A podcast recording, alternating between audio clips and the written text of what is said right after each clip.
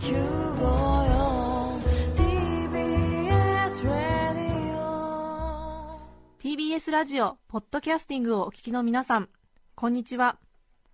安住紳一郎の日曜天国アシスタントディレクターの刈谷陽子です。日天のポッドキャスティング今日は304回目です。日曜朝10時からの本放送と合わせてぜひお楽しみください。それでは6月30日放送分安住紳一郎の日曜天国メッセージコーナーをお聞きください。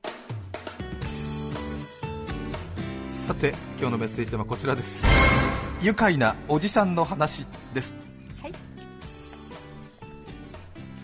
愛媛県伊予市からいただきましたジャコカツさん男性の方ありがとうございます。ございます。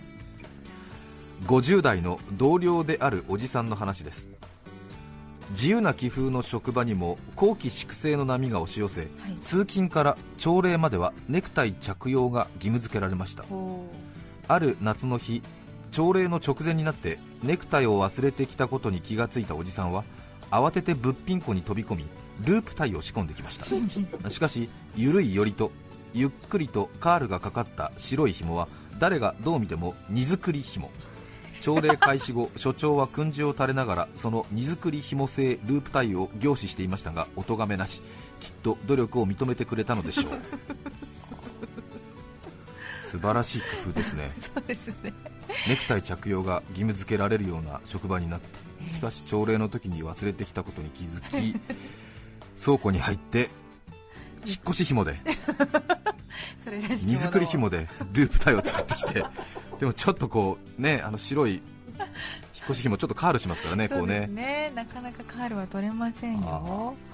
ループタイを作って、素晴らしい。え 愉快です。綾瀬市の寺べっぴんさん41歳男性の方ありがとうございます。ありがとうございます。40歳ありがとう41歳。失礼しました。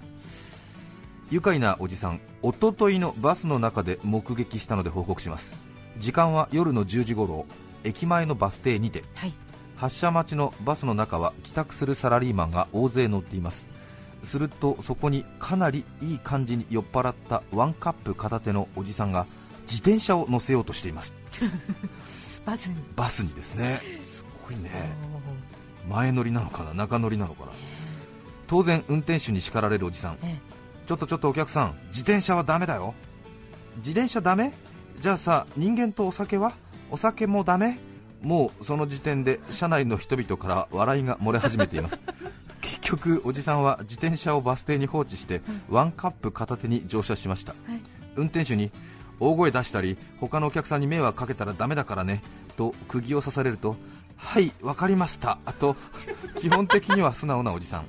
真っ赤な顔で周りの人々に愛想を振りまくおじさん一つ目の停留所で降車ボタンを押し皆さんお騒がせしました。ごきげんようです。と早々に下車して駅の方向に自転車を取りに歩いて戻るおじさん。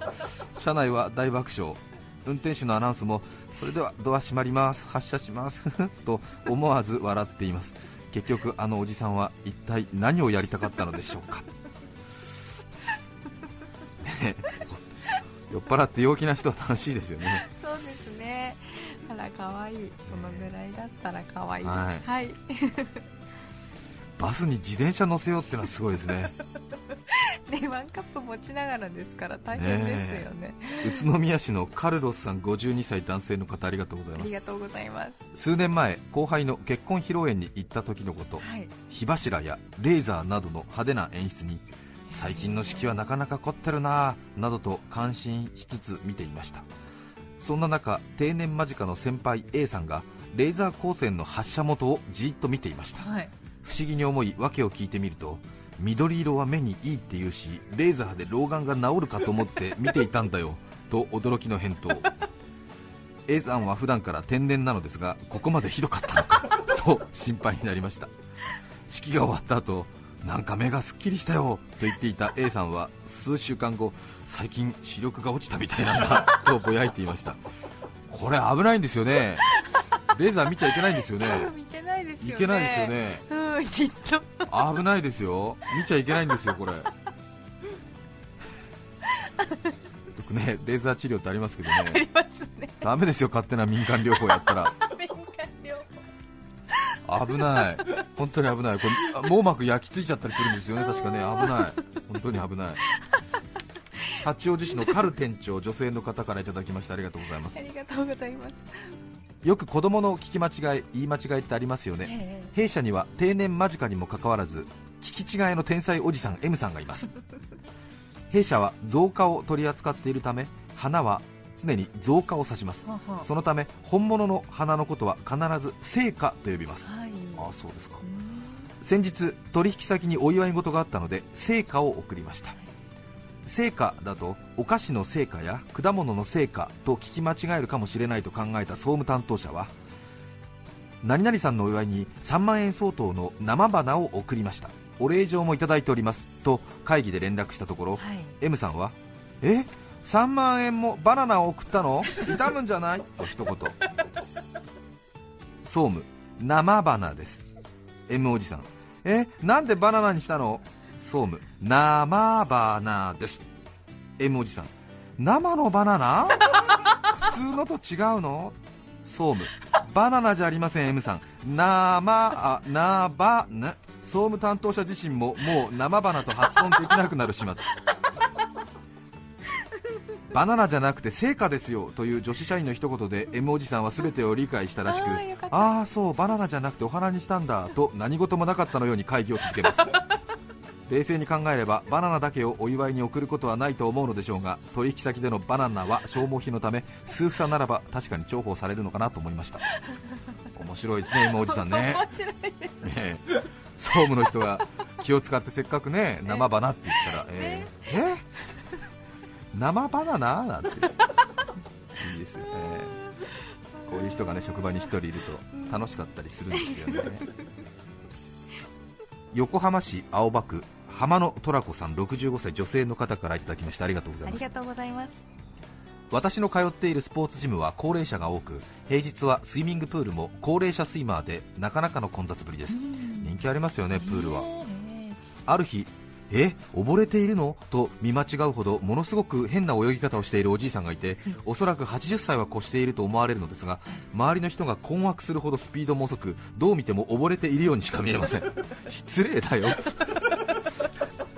しかしびっくりするほど長時間泳ぎほとんど休憩も取らず皆勤賞を差し上げたいくらい誰よりも熱心に通っているんですね。さらに不思議なのは泳ぎながらクークルグークークルグーと鳩の鳴き声のような呼吸音を発します 私たちはこのおじいさんを鳩おじさんと命名しました。本当にごめんなさい。一生懸命やってるんですから、心がこもってない。本当にごめんなさい。ねあれですよね。年配の方でも本当に睡眠頑張ってる方本当にいらっしゃいますよそうですね。本当に本当にええ。粘り強く、粘り強く、ええ。ね。うん浦安市の豆太郎さん29歳男性の方ありがとうございます。ありがとうございます。私の父の弟高志おじさんの話です、はい。お父さんの兄弟高志おじさん、うんはい。高志おじさんの娘さんの披露宴でのこと。はい。結婚式が終わり緊張の糸がぷっつりと切れた高志おじさんは披露宴が始まると周りから勧められるがままグラスを開け続け披露宴開始から30分も経たないうちにベロンベロンに酔っ払ってしまいましたこりゃやばいな絶対何かしでかすなと親戚一同がざわつき始めた時高志おじさんはいきなりテーブルに飾ってある花を食べ始めました。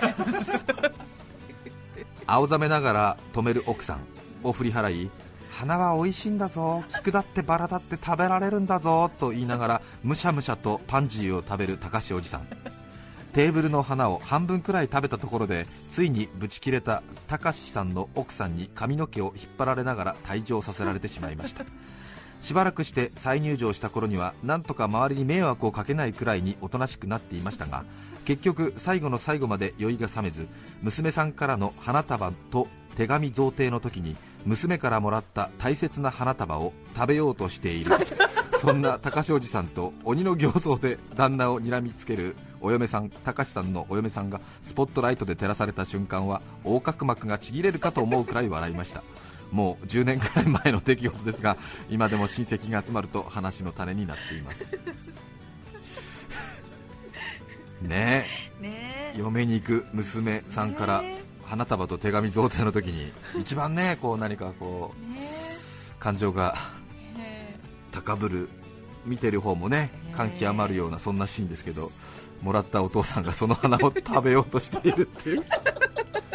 え 泣き笑いっていうかもう笑いですかね、素晴らしいよね。本当。もう餌を与えられた動物のように お父さんありがとうっつってね娘さんからもらった花もらってもう食べようとしてる。つって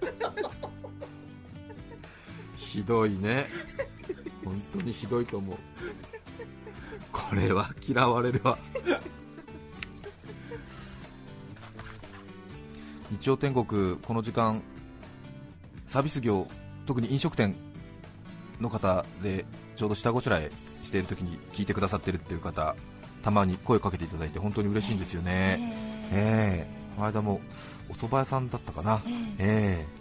ちょうど仕込みの時に聞いてますなんておっしゃってくださって嬉しかったですね、ええまたちょっとね意外なところでなんかこう話しかけられたりするんですよね、はいあのこれねあのえ前もあの著名な先輩のラジオの仕事をしている方おっしゃってましたけどえはい。不思議なもんで、なんですかね、やっぱりテレビとか雑誌だと、なんかこう、あ昨日見たよみたいなことを大きな声で言うんですけど、ええ。ラジオの場合はなんかあのものすごく近くに寄って小声で言うんですよ、なんかね、あのものすごくボソボソっとした声で、あラジオ聞いてますなんて 告白的な。告白みたいな、そうびっくり、いや本当にね、あのええー、一回どこだっけな、なんかすごい長野の方にいた時も、なんかすごい。ホテルか何かで結婚式か何かに出た後に、そのなんかホテルの副支配人かなんかが俺を呼んでるって言ってなんか粗相でもしたかなと思って呼び出されていったら副支配人かなんかが広い会議室みたいなところでなんか一応ちょっとなんかこう接待してくれたみたいなことになってるのかな？大きな応接室みたいなところでなんかおしゃれな紅茶入れられてで俺なんだろうと思って何かに利用されるのかはたまた何か私が失態をしたかとか思ってでないやなんか嫌だなみたいな知らない理由がわからないのにこんな広い部屋に呼ばれてと思ったらすごいなんか滑腹のいいひげを生やした副支配人がやってきてなんか、ええで椅子に座ってでなえなんだろうと思ってそしたらなんかまたそのソファーから少しちょっとねこう腰を上げてで体ぐっと前に出してラジオ聞いてます。って知らあのひはあみたいな。ね。いろいろね。面白い。なんかちょっとほら。折り入って。折り入って、ええ。好きなんでしょ？みんなそういうの。好きなんでしょ？そういうのね。わかりますよ。私も最近予約かかってきまして、これ前も話しましたけどね福岡。また全国いろいろね行ってね。これ話しましたでしょ？